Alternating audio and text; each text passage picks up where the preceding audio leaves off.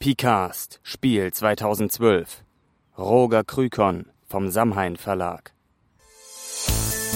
Moin, ihr hört den Picast, einen Podcast von Achim Pihalbe über alle Facetten des Spielens. Mit Theorien, Abschweifungen und mehr.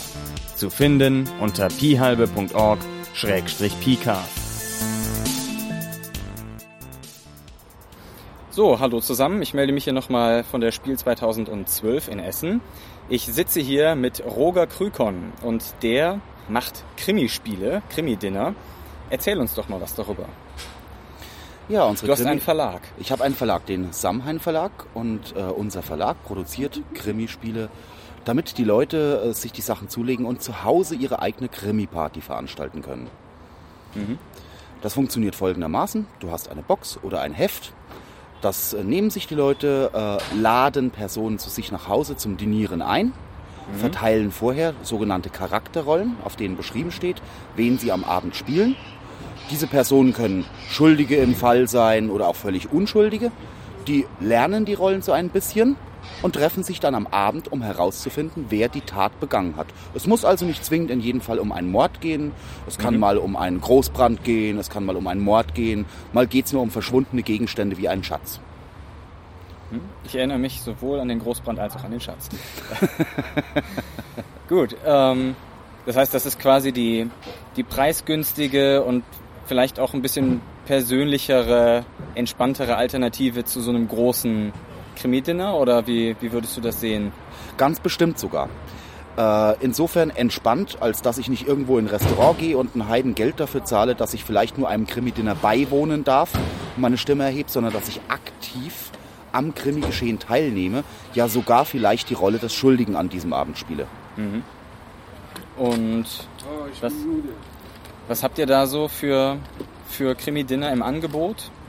Das Ja, ist wir ja haben- schon eine breite Palette. Jetzt Ja, wir haben, wir, haben, wir haben verschiedene Sachen. Wir haben angefangen mit einem Mittelalterfall. Das ist mittlerweile zu einem Dreiteiler geworden, der aber einzeln und unabhängig voneinander spielbar ist. Wir haben einen Fall im Irrenhaus. Wir haben einen Fall mit Piraten auf hoher See. Wir haben einen Fall über die Dortmunder Pommesbude. Wir haben Sehr etwas wichtig. sehr wichtig, selbstverständlich. Äh, Wir haben äh, einen bayerischen Fall. Wir haben einen Spargelfall, da dreht sich alles um äh, die äh, kulinarische äh, Erntehochzeit des wunderbaren Gemüses und äh, einen englischen Fall, der äh, zu Silvester spielt. Okay.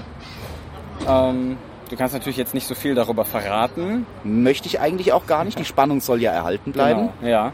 Ähm, aber grundsätzlich kannst du mal kurz beschreiben, wie das dann abläuft. Ich weiß nicht, ob sich das jetzt jeder schon vorstellen kann. Äh, wenn man es selbst noch nicht gemacht hat, ist es sicher auch schwer vorzustellen. Du hast eine Box, du öffnest diese Box und es ist ein Haufen Papier erstmal drin. Und du musst dich durch die Spielanleitung, die allerdings nicht besonders lang ist, durchwühlen. Ich kann es erklären. Du hast in der Box normalerweise die Charakterblätter drin, die verteilt werden, in der beschrieben wird, was und wen die einzelnen Personen am Abend spielen. Du hast Umschläge mit Hinweisen drin. Das sind weitere Informationen, die während des Abends ausgeteilt werden.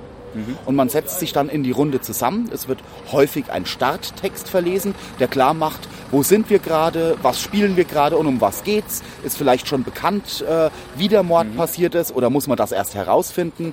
Und dann geht's los mit der freudigen Kommunikation. Es werden gegenseitig Fragen gestellt. Man kann sich in der Zimmerecke verbergen und Intrigen schmieden. Man kann geheime Absprachen treffen. Man kann auch alles laut am Tisch hinaus posaunen. Es ist also ein bisschen improvisiertes Theaterspiel gewünscht und einfach Freude und Spaß am Krimi spielen. Und zum Schluss des Abends, je nachdem, welchen Fall du spielst, das kann nach eineinhalb Stunden sein, das kann auch bis zu sechs Stunden dauern, äh, wird Okay. wird eine Runde zusammengesetzt, in der jeder eine Verdächtigung äußern kann und erst danach, wenn dann vielleicht der falsche Schuldige gefunden wurde, wird die Lösung vorgelesen. Und der falsche Schuldige, der eben nicht schuldig war, gehangen. Richtig, der wird gehangen und bekommt einen Schnaps in der Küche, nachdem er laut seinen Todesschrei verkündet hat. Sehr gut. ähm, ja, okay, also gut. So, also so ein bisschen Rollenspiel, man hat ein bisschen verdeckte Informationen, Richtig. die man versucht aus den anderen rauszukitzeln und selber so ein bisschen einzustreuen. Richtig, ja. Und ähm, dann macht man sich ein Bild draus und versucht vielleicht abzulenken. Und im Endeffekt weiß man bei uns eh immer schon, wer vermutlich der Schuldige ist. Oder zumindest gelüncht wird. In manchen Spielen ist das so, weil man immer einen Unsympathen mit dabei hat in den Krimi-Runden. Mhm. Also einen Unsympathen als Rolle, wohlgemerkt. Ja, ja, genau. Nicht als Person. Aber ob es dann der immer ist, der als erstes der Schuldige sein soll, das stellt sich dann eben erst zum Schluss heraus. Bei uns wurde der dann oft gelüncht. Gut. ich finde auch ganz wichtig zu sagen, dass es nicht zwingend notwendig ist, den richtigen Schuldigen zu finden, sondern einfach Spaß zu haben an dem Ja. Abend. Dass man gemeinsam einen Abend hat, dass man gemeinsam was Leckeres essen kann, dass man sich sieht und dass man einfach was, was Gemütliches und Spannendes zugleich machen kann. Ja, ja, ja also es ist so ein bisschen die, die Alternative für gemeinsam essen gehen, für Brettspieler, Rollenspieler, allgemein Richtig. spielaffine Leute. Richtig, ganz genau. Wie macht man denn so einen Krimi-Fall? Oder wie bist du überhaupt darauf gekommen, sowas zu machen? Ich bin äh, seit 25 Jahren jetzt aktiver Rollenspieler und Rollenspielleiter und habe in vergangenen Freut die Zuhörer Zeiten sicherlich zu hören. habe in vergangenen Zeiten habe ich äh, viele Sachen selbst geschrieben. Das waren am Anfang kleine Abenteuer und bin äh, vor 18 Jahren dann auf das Live-Rollenspiel gestoßen. Mache seit 18 Jahren Live-Rollenspielveranstaltungen.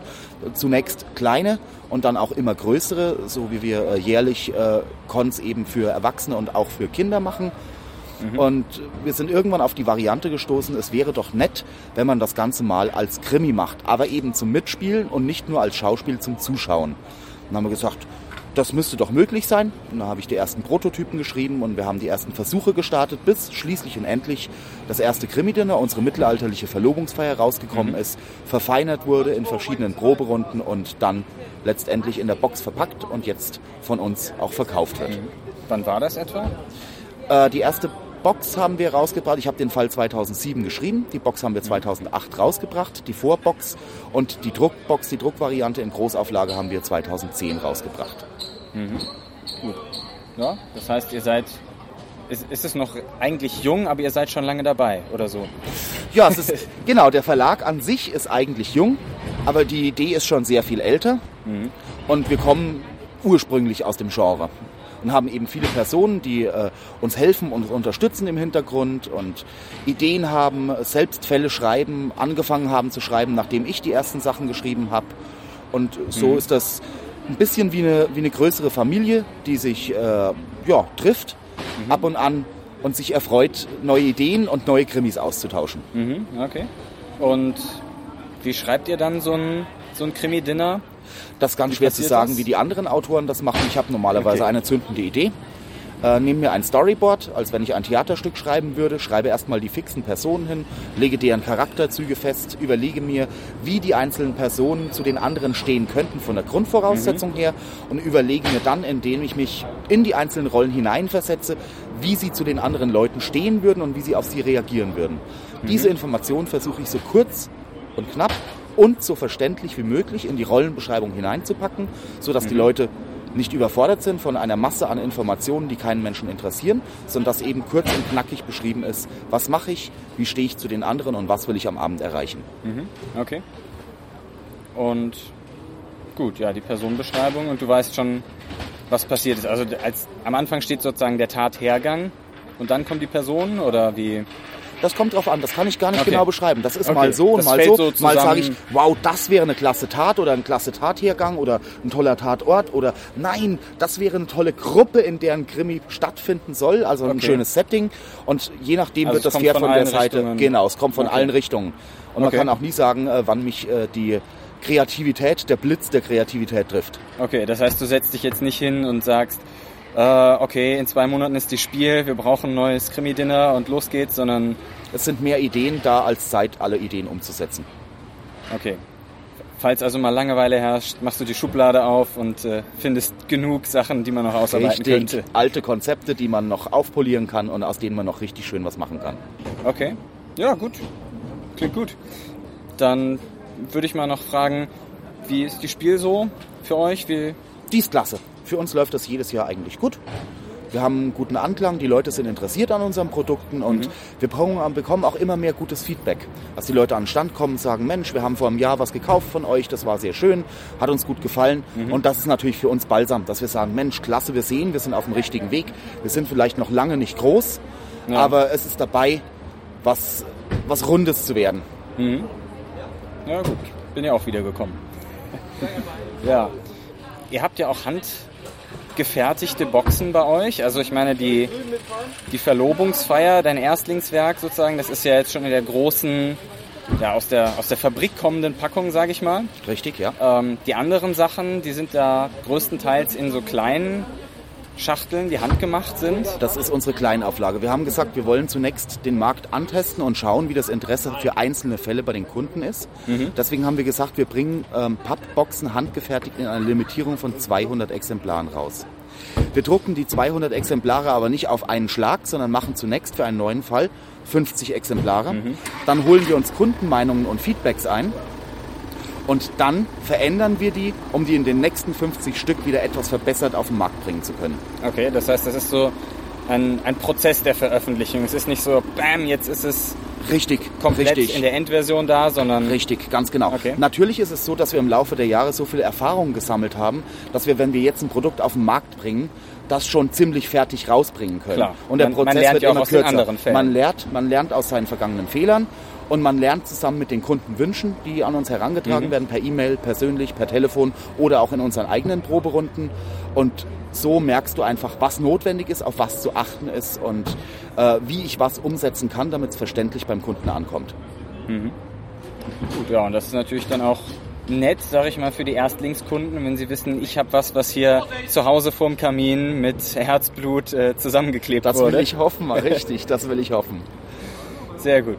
Ja, dann würde ich sagen, fällt dir noch was ein, was du den Hörern mit auf den Weg geben möchtest zu Krimi-Dinnern, zur Spielemesse Oh ja, im Allgemeinen? ja, ja.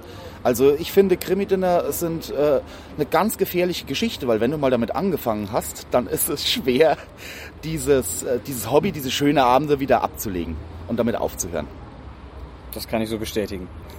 Dankeschön. In diesem Sinne danke ich dir für das Gespräch Sehr gern. und wünsche noch ein erfolgreiches Spiel. Dankeschön. Bis dann. Ciao. Vielen Dank fürs Zuhören. Anregungen, Kritik und eigene Überlegungen gehen als Text oder Sprache an pcast.phalbe.org oder in den Blog. Bis bald.